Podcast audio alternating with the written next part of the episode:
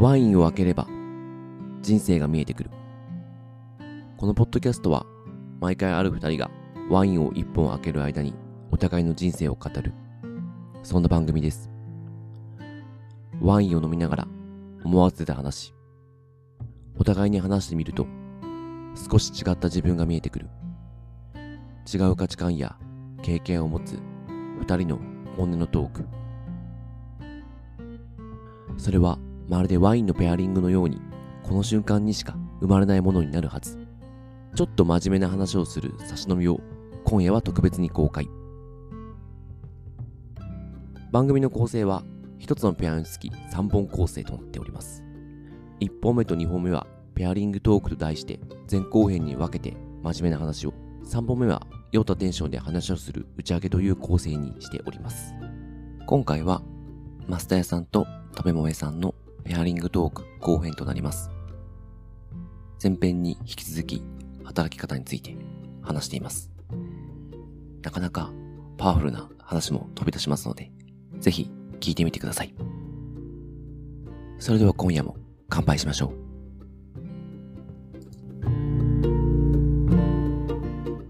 じゃあ、食べもりさんが持ってきてくれたワインを抜栓しましょうかね。はい。えっと、泡が。これ、ちょっとどういうワインか、あの、購入の経緯などなどちょっと伺ってもいいですか？こういうの経緯といたしましては、自分じゃ選べなかったので、アストヤさん行きつけのアフリカというお店で、はいはいアストヤさんと飲むのでいいやつくださいと。小泉さんに。小泉さんに。今日小泉さんいました？いました、いました。ああ、そうですか。わかりました。じゃあ、これはどうですか？と出してもらったのがこちらです。素晴らしい。えー、ステレンラストの、えー、シュナンブラン2021ですね。これなんか店長の初恋の味なんですよね。そうらしい。そう。これでシュナンブランうまいってなったらしいですよ。私まだ飲んだことない気がするそうなん。女子会にそれがいいと。へえ、初恋だから。でも、でも小泉さんの初恋でしょ？ちょっと違う。っと僕とした感じのね、あの、イケメンですかこれはうん、小泉プレゼンツの。なるほど。なるほど。ねこういうのね、自分で選べるように。私うん結構贈り物好きでいろんなものをうん人に差し上げたりとかすることはあるんですけど、さすがにマスターさんにさ、うんワインを送るの無理だよね。やいやいや、無理じゃない、無理じゃない。無理じゃない、無理じゃない。みんな送って。一応ちゃんとね、考えたんですよ。うんうんどんなのがいいかうんな。あ、それこそほら、赤玉ワイン飲んだああ、そう、確かに確かに。そんなことない。布教しようかと思ったんだけど、うんうんうんうん。いや、なんかちょっとそれはこう3000円ワインのために対して、ちょっと違うと思って、お心遣いありがとうございます。なんかないかなって思っていろいろググったりもしたんだけど、いや、無理だって。太刀打ちできないと思って、馴染みの店に行こうと。馴染みの店で助けてもらおうという他力本願で。いやいやいや、一番ですよね。やっぱ困った時はソムリエですよ。そうそうそうそう。よいしょでもなんかそういうね、うん困った時に助けを呼ぶっていうのもまた大事なことだよね。これこれそういけどいけど。これこれそう。よいしょ。この間さ、ちょっと余談なんですけど、うん。宇都宮に行ってきたんですうんうん。ね。一泊旅してきたんですけど、宇都宮で私が近所のワイン屋って呼んでるワイン屋がもともとあって、そこで私ワインにハマったんですけど、うん。うん本当に毎週末3年ぐらい通ってた大好きなワイン屋が、まあ閉まったんですけど、うんうんそこの、もともといたソムリエにちょっと会いに行ったんですよ。うんうん。だから2月以来かな、うんうん。に会ったら、その、その店潰すかどうかみたいな話、まあ潰すことがほぼ決まった後、うんうんに、その、そこの、あの、うん。まあ、社員とか集まって飲んでる時に、まあでもそこの店舗潰すのがどうだったのかみたいな話になった時に、このスタッフが一人ね、社長もそこにいたらしいんですけど、いやー、あそこの店舗は、マスター屋さんっていう一人の人の人生を変えたんですよ。あの店舗、あの、あの、えっと、高木っていう店長なんですけど高木さんには、そういう力があったんですよって、すげえ力説してくれたらしくて、それ聞いて私泣くみたいな。そんなこと言ってくれたのとこえくんとか言って。嬉しい。そうでしょうんうんでも本当そこのおかげで、ワインと出会って、こんな。に、確かに人生変わって、うんうんうんうん。よいしょ、お感謝もしているっていうのはちょっと余談でございました。じゃあ、入れましょうか。ありがとうございます。シュナンブラン、飲んだことありますシュナンブラないンって。と思う。ねあったとしても、うん私控えてないんですよ。うん 何を飲んだかね。そう。あの時美味しかった。あれ、あれ、あれみたいな。あれは何みたいな。タイマさんでもあれですよね、うん高いワインを結構飲みながら生きてきた人ではあるんですよね。そうそうそう。多分ね。でも全然記憶にない。申し訳ないけど。ないけど、あじゃあ入れちゃいましょう。いい色ですね。わあ、いい色。深めの深めのイエローというか。うんうんうん。いいですね。嬉しい。じゃあいただきます。いただきましょう。乾杯。うんおタルコ。なんだこれ。あ、これうん、これ樽の香りすごい。いや、うまそう。あ、これ結構好きかも。うーん。なんだこれ。なんて言ったらいいのこれ。あー、あ蜂蜜？ー、うん、蜂蜜の感じある。やっぱりそうだ。あるある。あ、美味しい美味しい。とろっとしてますね、うん口当たりがなんか。うん。うんうんうんうん。これうまい。しかもちょっとほんのり甘っぽくないですか、うんうんうん。ねほんのり甘い。美味しい。ああ、うん樽の効いたシュナンブランって感じですね。うまい。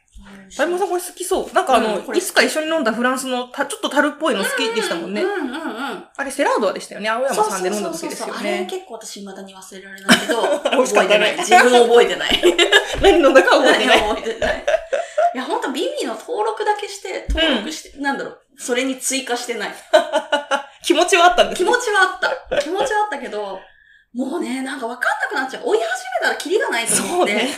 この沼楽しそうだけどそこに使っちゃいけないみたいな。なんか、足湯ぐらいです。あ、そうそうそうそう、足湯ぐらいで済ませたい。じゃあちょっとさっきの話、うん前編が、食べ物さんがどうして、まあ、どういう経緯で、うんうん。あの、前職から次の職に行くか、うんうんまあ、そして京都に1ヶ月移住するかみたいなとこも話しつつ、うん。まあ、あの、熱量の話ですとか、うんうんあとはその仕事に求めるもの、うんうんうん、そこで熱量を爆発させるのか、それとも全部をほどほどにしつつ、まあ、バランス取りつつっていうところを大事にするのか、みたいな話もあったかなと思いつつ、あとはその、後半ちょっと気になったところが、うん。まあその、積極的に好かれようとはしないんだけども、まあ最低限嫌われないところの方が、コミュニケーション取りやすいから、まあそこで留まるようにはしてるって話があって、ただ別に、だからといって万人に好かれるわけじゃないうんっていうところの話があったかなっていうのは思ったんですけど、えっと、私それ結構人生のテーマで。すげえ嫌なんです、私人に嫌われるのが。すげえ苦手で、本当拒否されたりするのがめちゃくちゃ苦手で、でそれこそあの、今ちょっと、え、まあ営業というか、あの、うん。個別に人に声かけたりとか、うん、こう、あの、まあ、招待するみたいな、うんえっ、と、仕事をちょっと担ったりしてるんですね。うん。で、まあ、わかりやすく言うとビラ配りとかもやったりはするんですけど、すげえ苦手なんですよ。だからあのーえっと、それこそねうん、営業電話かけるとかえっと、直アポ、あの、直接行くとか、うんうん多分めっちゃできなくって、うんうんうんで、多分営業職とかもやってたわけじゃないですか。どういう気持ちでやってたのっていうのはちょっと聞きたいの。まずマインドセットとして、あ、まずマインドセットまずですよ。まず、断らうん。れるのが前提ですよ。うんうん。逆に、うん。断られなかった方がレアで、はい。こうそれ断られるもんだから、うん。断られるもんで落ち込んでもしょうがない。え、最初からそうだった？あ、そうだった。すごいね。私、それでいくと、うん学生時代も、うんうん。あの、某、なんだろう、まあ、これは言ってもいいな、うん中古車販売店でアルバイトをしてうんうんうんうんいて、で、まあ、営業もしていて、うんうん。で、えっ、と、前職に入ってるので、トータルでいわゆる営業職って3年半ぐらいいや、あやってるのりましたね。かな。うんうん。うんうん。で、まあ、向いてると思ったから入って、まあ、うん事実多分向いてたのすごいね。かなって思ってて、うん。で、多分マインドとして、うん。選ぶのお客さんだし、うんもう営業マンが当然、お客様のニーズに合ったご提案をしなければいけないという、まあそれは当然のこととして、うんうん。でも、断られるんだよね、そりゃ。そりゃね。うんんううんうんうんうん。ら断られるのが当たり前で、うん。買ってもらった方がラッキー。って思ってる。ビラ配りで受け取られないだけでしょんぼりする。私もそれは自分もわかる、それはわかるから、うん逆に私ティッシュとか断られなくて家にめっちゃある。気持ちわかるから。気持ちわかるから。じゃあ傷つかないわけではないの？あ、傷つかないわけじゃない。逆に傷つくって分かってるから、うん前提として断られるのが頭が当たり前、嫌われるのが当たり前って思ってる。だってなんかさ、やっぱ営業職って、うんあの、うん向こうの都合で、まあ別にその怒鳴られるまでしなくても、うんうん。結構嫌な顔されたりとか、うんうん。今いらないんでみたいな感じになったりもするじゃないですか。うんうんそう、え、その時も傷つきはするの？うん。うん、傷、はーい、わかりましたーって、脳内で言ってる。はいはーいって。いや、あの、多分二通りあって、はいはいはい自分の提案がお客さんのニーズに合わなかった。ああ、やっぱそこプロ意識だよな。それはうん。反省するべき。確かにね。例えばお客さんが赤ワイン欲しいんですけどって言ったところで、うんうん白ワイン熱心に進めるのは、それはいははいプロじゃない。なるほどね。それはいけない。でもお客さんって多分赤ワイン欲しいんですけどって言わなくて、うんうん。なんだろう。なんか濃くって美味しいもの欲しいんですけど、なんかありますか？って言うん。だよね、多分。あのお客さんって。はいはいそれもちゃんと汲み取れるかどうか。なんか濃くって美味しいもの欲しいんですって言われた時に、それが、じゃあ白ワインなんですか、シャンパンなんですか、赤ワインなんですか？って、まあいろいろ選択肢として当然あるわけで、うんうん。その中でお客さんが言葉にならない裏に何があるのっていうのは当然考えるべきで。そそれが自分の中でうまくお客様に対して正しい答えを出せなかったのだったら、うんそれはどうして断られたのか考えるべき。お客さんが欲しいものをちゃんと誤解してしまったのか、もしくはお客さんが振られたばっかりで機嫌が悪かったのか、はいはいはいはい。タイミング的にすごいこうなんだろう、例えば社長から怒られる電話がかかってきた直後に声かけたのかとかね。うんうん。こっちにはコントロールできないような原因があったかもしれないから、それは別に全くこっち関係ないいやー、すげえなよね。私は営業やってた時は全部記録してた。へら、え。この、なんだろう。え、どういうことがあったかってこと？えだから、うん商談します。うんうんうんで、やっぱり違うところで買いますとかって言われたり、逆に音信不通になっちゃったりとかね、はいはいはいはい。それもあったけど、うんうん。どういうことを話して、その結果どうだったのかは、当然見てたし、まあなんだろう。お反省するところは反省する。うんうんうんうん。でも、後悔はしない。は それですよ。あすげえと思ってて、うん今。うんだって、その先ほどの話とかからすると、うんうん例えばこう自分がやりたくてやってる仕事うんうん。じゃないことが今まで多かった。うんうんうんまあ、あ、得意なところは選んできたけど、うんうん。それによってこうなりたいとか、こう成長したい、これが楽しくて死ぬほど好きでやってるってことうんじゃないうん。職種も今まで選んできたわけで、うんうんうん。営業職も楽しいは楽しいけど、うんうん別にそれが心底、なんか転職と思ってやってたわけではないよね。うんでも、そこでの努力は怠らない。あ、だってそれはさ、うんなんだろう、会社って自分のもらってるお給料は、まあ、少ないかもしれないけど、うんうんそれにまあ社会保険料半分払ってくれて、で交通費出してくれて、うんうんとか、まあいろいろいろいろ多分自分が受け取ってる以上にいろいろもらってるし、うんうん。だし、まあ会社員として会社の信用を借りるじゃないけど、うんうん。まあ自分がそんなにやばい人間ではないですよぐらいの証明はしてくれるわけで、まなるほどね。あいろんなものを受け取ってるわけで、うん。その一部が給料なだけであって、多分かけ3ぐらいもらってんだよね。って考えるとさ、かけ3稼いかないといけないって私は思ってて、かっこでよ。ななんだろう、いや、かっこよ。えそんなことないうん、超かっこよ。いや私は反省する。うん。私はそういうふうに考えることにしていて、なるほどね。なんだろう、そのかけさんの成果が出てんのか？はあ。頑張ってます頑張ってるから認めてくださいは幼稚園まででしょうわーって私は思う食べ萌え雇いてー。雇いてー。頑張ってますじゃなくて成果でしょ会社が求めてるものって。って私は思う。私はね、かっこよい思うから、いやでも多稼ぐ分、わ。うんうん。でもそういうふうに思ってるから逆に好きなこと選べないとか、まあ、会社からこれやってください。はあはあ、これで成果上げてくださいって言われたら、うんうんおっしゃ、わかった。みたいなね。すなんていうの、従順なタイプなんだよね。よくも悪くも。いやー、私だってこの間さ、それこそワイナリーで、あの、ちょっと苦手な仕事振られた時嫌ですって言ったもんね。新人なのに。い私は逆にそれ羨ましいけどね。やいやいでもや。私別にそれは嫌だと思ってるわけじゃなくて、うんうんなんだろう、割り切っちゃってんだよね。良くも悪くも。あ、そうなんだ。だからそれは私いろいろ、この仕事あんまり得意じゃないなって思ってるような業務いくつかあるんだけど、はいはいはい。まあ仕事だしな、みたいな。へー。ただ100点は目指さないかも。こうこれはちょっとうまくやれないって分かってるから、でも、落第点取るのはまずいみたいな。うんその苦手な業務は80点でこなして、逆に足りなかった20点は他で埋めようって思ってる。まあトータルで100点になるように働いてる。100点っていうか、まあ、その3倍理論でいくと120点ぐらいにならなきゃいけないかなって思って働いてるけど、まあ当然100点じゃないかもしれないし、120点取れてないところも当然実際はあると思うけど、うんうん。気持ち的には一応120点を目指して働く。うんはまあ社会人としてやるべきかなって、良くも悪くも割り切ってる。いやー、かっこいいなー私まだ社会人になってないかもしれない。えいろんな考え方、いや逆にそこが割り切れるか割り切れないかっていうかさ、うんうんうんうん別になんかみんながみんなそう思ってる必要なくって、うんうんうんうんうん。パスタ屋さんみたいな人がいていいし、私はそこが逆にモチベーションで、まあこれで、まあ月初になったら、まあこれで一度リセットされたわけだから、まだかけ3稼がなあかんと。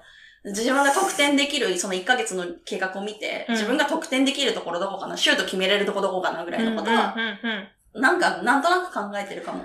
なるほどな。なんかすごいな。なんか、これちょっと半分言い訳だけど、うんうん。やっぱ今までその前職っていうかずっと病院職とかで働いてきてて、うんまあ要はちょっとい福祉医療、でうんうんそんなに、なんていうかな、売り上げ、売り上げもね、うん言われなくもないんだけど、うんうんまあちょっとそことは切り離されてる仕事だったりとか、あんまり資本主義に乗っかってないよね。まあね、なんかそのために患者さんをカモにするとかもおかしいし、私たちがやるべきことは治療であって、稼ぐことではないから、ある意味集中して専門の力を発揮できたんだけど、逆に言うとその、うん。稼ぐとか、会社への、んなんか貢献とか、考えたことがあんまりなかったかもしそれない。それじゃない？逆にそれがさ、鋭利に走っちゃったらさ、うんあ、この薬投与したら、なんか、お客さんからいくらもらえるからとかってなったら、もうそれ破綻じゃない？確かにね。それはいけないよ。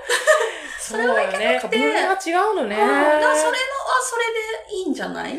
そっか。なんかそれを、うん。その、ワイナリーって、うん。ちっちゃいけどやっぱりメーカーで、あの、やっぱり利益も必要で、本当この間のうちの上層課にも言われたんだけど、うん。まあそのちょっと苦手な仕事、営業系の仕事だったんですけど、あの、ちょっとまあ、じゃあ話そうや、つって。あ 話そうや、つって。そうそうそう、ワイナリーで夜、ワイン飲みながら話してたんですけど、あの、いや最近自分はお父さんの気持ちだと。うんうん、上層課が言うわけですよ。だって、私がここで、あの、上層課うちは本当に人数少なすぎるから営業も自分でやるし、境にももちろん行くし、アポも取るし、あの、電話もかけるしって感じなんですけどここで自分がアポ取れなかったら、あの、マスターちゃんを雇ってんあげられないって思うと、頑張るしかないからって言われて、うん。だからすげえお父ちゃんの気持ちがわかる。家で臭いとか汚いとか言われて、でも外で稼いでくるみたいな気持ちわかんだよねって、この間ちょうどちょっと話してたんですけど、なんかね、その稼ぐみたいなところに今、なんかもしかしたら人生で一番近い、生まれて初めて近いところにいてうん、いろいろ衝撃を受けてます。うんそれでいくと、本当おなんか綺麗事じゃないじゃない？そうなの。私も実は福祉かじったことがあって。あ、はいはいはいで。も、結局さ、なんか、貧乏だったら共倒れになっちゃうわけで。そうなのよね。潰れちゃうしね。そうそうそう。うん例えば生活保護だって、私たちが納めてる税金から賄われてるわけで、うんうん。まあ、当然その営利を目的としない職業も必要だとは思うんだけど、なんだろう、日本で生きてる限り結局資本主義じゃない？そうね。うん。だから結局お金稼がないと綺麗事じゃないんだよね。うんうんうん。っていうのはあって、多分私前職の時もそれこそ、まあとある工場を見学した時に、はいはい。ここで働いてる人、で、その部品を納入してくれてる人うん。たちの、まあざっと40万人ぐらいの生活君に乗ってんだよ、みたいなこ。とを、やっぱ研修の時に言われてね。で、かつ、採用活動でこのぐらいのお金がかかってるみたいなのを結構、まあ多分そういうせ洗脳じゃないけど、そういうのを結構開示されて、なるほど。で、まあそういう、なんだろう、いわゆるサプライヤーの方とかと会ったりとかする機会もあったりとかして、うんうん。その時に、まあこの人たちの生活を支えてる、君が売らなければ、この人たちは食えないみたいな 感じのね、なんかなんていうの、そういう感じのあことを言われたことが身震いするそう、わ。あって、お腹痛くなりそう、私。そうそう。そうなんだよね。うんうん。多分、事実として。そうなんだよね。そうなんだよね。多分一人で、伝統工芸品みたいにさ、自分が全部なんだろうわかんないけど、うん掘ってうんうん作ったりとかっていうことじゃ、大体の職業ないじゃないですか。そうだね。うんうんってなると、それに関わった人の生活、まあ当然自分がちょっと失敗したぐらいで生活が、誰かの生活が脅かされるわけじゃないけど、うん。うんでも結局いろんな人が繋がって一人で生きてるわけじゃないから、うん。うん極論私が生活保護を受けたら、その分誰かの税金から出てるわけで、うん。うんうん。まあ極論、日本人みんなさ、うん運命共同体だよね。はいはいは極論ね。って思ってるかも。集合がでかいな。すごいな。極論、極論、極論。すごい、そうか。そ思うなるほどね。だからうんそこの前提立てば、まあ、特にその、プライベートじゃなくて、仕事上で嫌われる、まあ嫌われるっていうか拒否される、うん嫌われるみたいなところは、マインドセットでなんと、なんとでもなるってことなんとでもなる。多分ある程度は数打ち当たるんだよ。100人やってダメだったら200人当たればいいし、200人やってダメだったら300人当たればいいの。戦士だよ。なるほど、ちゃん、戦士だよ。これは私のうん経験則。100人やって折れる必要ない。だったら101人当たればいい。100人に当たればいい。い昔から強いの、そんな。や、いや、強くない？私逆うん。に、すごい弱々で、本当に？そう、すごい弱々で、本当にもう、なんだろう、あの、シャワー浴びながら悲しくなっちゃったりとかするどうタイプいうことなのいや、なんかそれこそさ、今日だってこうやって楽しくお話ししてて、うんうん。あ、また会おうねとかって言ってたら別れるわけじゃない。別れた瞬間私真顔だよ、多分。結構、なんていうの？あ今までは楽しかった、今は楽しくないみたいな。楽しくいて、そこは。そうそう。いや、多分、歌に弱いからこそ、そうやって意識して思ってる。あ私だって嫌われたくない。はいはい。好かれたいよ、それは当然ね。だけど不可能じゃないどう考えたってさ、合わない人必ずいるじゃないそうなんよね。不可能なことをね、求めたらいけないの。い お母ちゃん。けないよ、それは間違ってる。私、マステラさんのこと大好きだけど、それは間違ってるよそ。れは間違ってる。そう。それは間違ってる。気持ちはわかる。うんうん。気持ちはわかるけど、断られて当たり前。はあ。もうあビラなんて受け取られないの当たり前。だって邪魔じゃん って思うそうよ。なんだよな。いやーただ逆に、ビラ配りたくないんだったら、うんうん違う案用意するのもいいと思うよ。私、なるほどねビラはどうしても配りたくないなるほ。ど、なるほど。でもその代わり SNS では発信できませんが、はいはいはいじゃあビラいくらかかるわけじゃない、うんこうんうんうんこの場ビラいくら、例えば1枚3円です。うんうんうんうん。じゃあその分の利益、ビラ配らずに得られるんだったら、うん別にそれはいいわけじゃない、なるほどね。だってほら、醸造家の方だって、うんうんうん。作ったものが完売することが目的なわけであって、ビラ配りは手段でしかないわけじゃないほんとそうだね。うんだからマスターさんがビラ配りたくないって言うんだったら、うんう案提示するのだっていいんだよ、別に。どね。確かに。うん。で、結果あげればいいんだもん。確かに。ビラ配んなくていいよ、別に。なんかね、うん。でも確かに、うん。なんか私、ちょっと話が違うんだけど、うんうん。自分は運がいいと思ってて、うんうん。私運がいい教に入信してて、聞こう。うん運がいい教。これね、あの、あの、うん。ポッドキャストのセカ雑、なんだっけ、うん。世界遺産と雑学の旅か。のチャイさんっていう人がいて、その人が、運がいい教を開いてるんですけど、あ別に私その、そんな、あの、コアリスナーじゃないんだけど、それが好きで入ってるんですけど、うん自分は運がいいはずだと思ってるんですよ。で、その前提で生きてるからう、ん。電車乗り間違えても、いや、私運がいいはずだから乗り間違えたことが運がいいはずとうんか、あ、今はちょっとこの人と、ちょっと今うまくいかなかったけど、うん。これ運がいいはずだから、何かいいことが起こるはずって思うことにしてて、で、仕事振られた時に、うん例えば断っても、うん。でもやってって言われた時は、いや、これは多分、やった方がいい仕事なんだな、うんみたいなことをうん思うことにしてるんですよ。で、それで言うとビラ配りとかも、うん。最初苦手だったんですけど、うん。じゃあ楽しくすればいいじゃんと思って、一個一個に全部メッセージ書いて、渡すようにすると、うん。もらう確率上がるんですよね。と、か、あと声かけるのとかも、なんか、例えばちょっと、あの、ふわっとした話になっちゃうけど、お得ですって売るよりは、こう、私たちこういうフィロソフィーがあるんですみたいにやった方が、うまくいくみたいなことが実際にあってあ、仕事っていくらでも楽しくできるんだなっていうのは、私は多分、楽しいが目的に、楽しいが原動力になりやすくて、多分ね、あの、前のボット、あの、テラリングトークでも言ったみたいに、うん楽しいことしかできないんですけど、楽楽しくなりゃできるので、自分が楽しくなるためにはどうするか。うんで、しかも運がいいはずだから、うんこの仕事は今した方が運がいいから、そうなるとした方が良くて、どうせやるんだったら楽しくやろうっていうのは、うんようやく今ちょっと抜けてきたところではあります。す。めっちゃいいんじゃない？そう、なんかね、数打てなかったのよ。そう。なんかね、数打てなかったの。だから打てない自分がどうやって工夫しようかなってなった時うんに、やっぱ私のベースは楽しいだなって。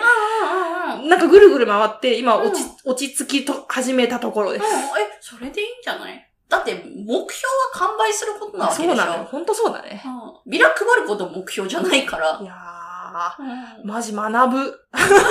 学びになる。何これめっちゃ学び。せなんかいやいやいや先生やな。いやいやいやいや、それは全然いいと思う。そうね。うんなんか自分の中で最近起こったシフトチェンジはちょっとそこだったな。うんうん、でもこれ本当私が今資本主義の中でようやく生き始めたから、うん一個一個あがいてんだなと、うんうんうんうんまあ思ってる真っ只中だな、うんうんうんうん。いや、ありだと思嬉しい、ありがとう。ちょっと言いたくなったの。う。頑張ってるよって言いたくなったからいやいや、言っちゃっめっちゃあり。あなんかそのマインドセットは人それぞれ。た。ああ、そういうことね。うんマインドセットそういうことね。うん。捉え方ってことね。全然全然。多分私は正解じゃないし、うんうんうんうんで私のでの正解は今話したと思なるほど、なるほほどねで。もマスターさんにはマスターさんの正解があってうんうんうんうんうん、誰かには誰かの正解があって、自分の落としどころを探っていく感じじゃない？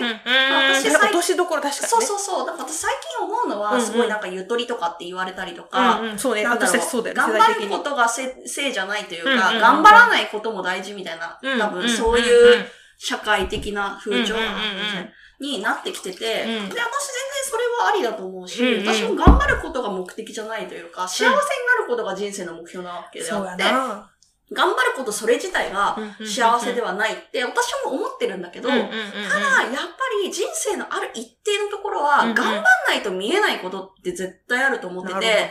数打たないとう、ん。それこそ得意なことを見つけるにしても、なんだろう、何にしても、経験しないことってわかんないじゃないですか。そういう意味でいくと、経験を、時間を惜しんで積むこと？うんうん。みたいな時期は一定数必要だと、私は個人的には思っていて、で、それが人生の早い段階でそれが来ていた方が、瞑想しなくて済むというか、私それ結構遅かったから、いやいや、でも20代でしょ？うん、いやまあ20代は20代だけど、でももっと23歳の時にもう少し試行錯誤というか、ななんだろう、自分のポジショニングみたいなものをうん。もう少し早く固められていた方が生きやすかったなって思ってて、じゃあそのポジショニングを固めるにはうんうん。もうとにかく場数を踏むしかないから、その場数がちょっと20代の前半は、なんだろう、もう少しあってもよかった。で、そのトライアンドエラーでなぜエラーが起きたのかみたいなことはうんもう少し分析してもよかった。っていっていうのは思ってるかもしれない。なるほどね。まあ、その世代の人がこのラジオを聞いてるかちょっとお酒のね、うんあれだからわかんないけど、うんうんうんううんん。なんかもう少し10代の終わりぐらいから、もう少し場数を踏むということを大事にした方ば、が。場数を踏む、例えばそれは仕事の中でってこと、うん仕事もあるしうんうんうん。まあプライベートでも好きなことを見つける、一生できる趣味を見つけるとか、あな、何に対しても人生の場数を踏むというか、まあ海外旅行行くもそうだし、なんだろう、もっといろいろ経験に貪欲に、うんうん。まあと当然ね、今このご時世だから貯金も大事だけど、うんうんうんうん。でもなんかもう少し経験に投資するというか、そういう視線は必要だったかもしれないなって、ミドサーになって思う。ミドさんだって。なるほどね。うん場数を踏むね。いろいろやってみるってこと？うん、もあるし、うん。あと失敗した理由と成功した理由はうん。考えた方がいい。やっぱ積み上げ系よね。あ、積み上げ系、積み上げ系。そうよね積み上げ系。うんうんうんあ、ラッキーって、私も結構そのマスターさんの理論、その、うんうんうんうん自分が運がいいって、私も自分運いいと思ってるタイプなのね。それはすごい共感するんだけど、うんうんもう少しロジックっていうか私はね、どっちかっていうと、うんうん。なぜ運がいいのかとか考え始めるタイプ。で それ考えたら、例えば朝トイレを磨いてきたからだとかね。はいはい。例えば、あとはなんか困ってるおばあさんを助けたとかね。だから私は運がいいみたいな。私はそこまで考えて。なんだ、打たれ弱いからこそ、私はこれしたから大丈夫、あれしたから大丈夫みたいな。感じかな、私は。それはね、個人個人のその考え方があると思うけど。私はこれをしたから大丈夫、あれをしたから大丈夫って結構確認していくタイプ。なるほどね。ふわっとしないのねふ。わっとしない。ふわっとしない。私結構ね、ご縁とかできてるから。えでも私はでもそこが羨ましいと思ってる。そうなの？うん。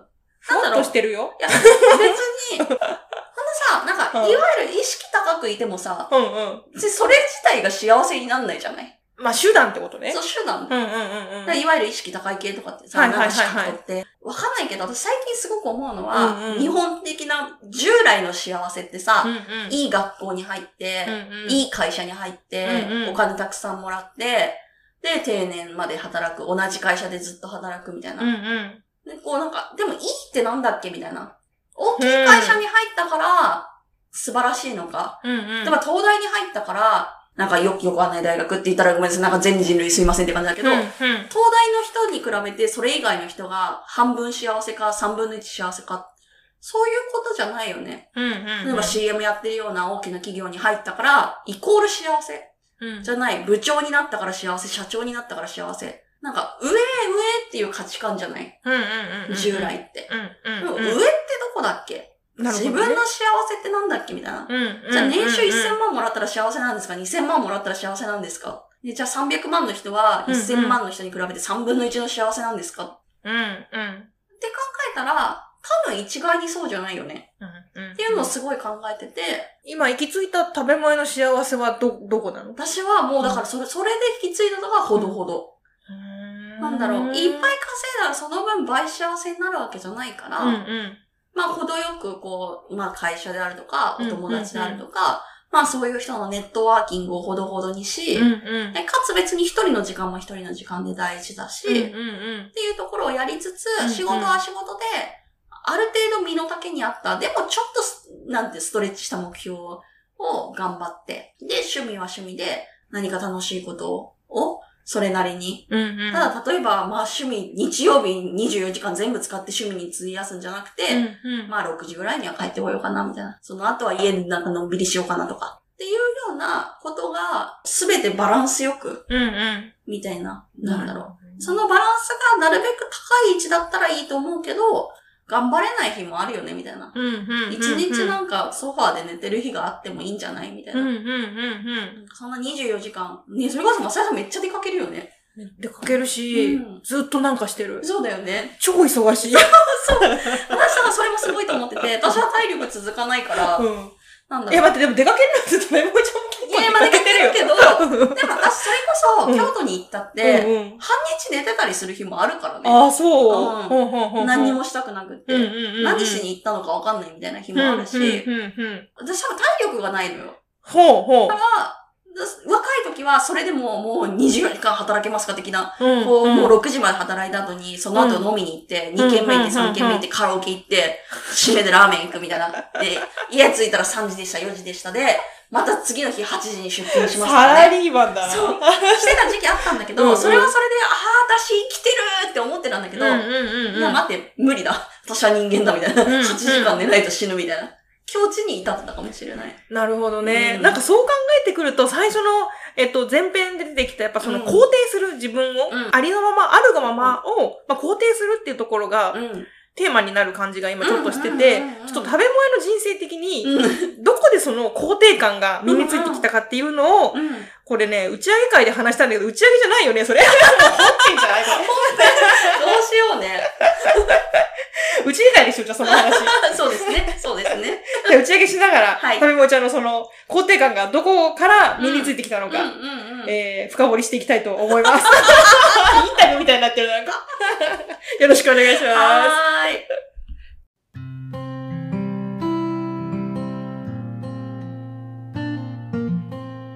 かがだったでしょうか？ペアリングトークラジオは毎週木曜日ともしかしたら日曜日の朝7時に更新。また次回もお楽しみに。